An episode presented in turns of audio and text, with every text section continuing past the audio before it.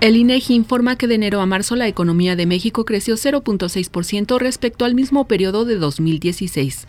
La FEPADE cita a la ex candidata de Morena a la alcaldía de Las Choapas, Veracruz, Eva Cadena, para que explique sobre los dos videos en los que aparece recibiendo dinero para su campaña y para Andrés Manuel López Obrador. México, Estados Unidos y Canadá acordaron crear un eje de cooperación científica de universidades.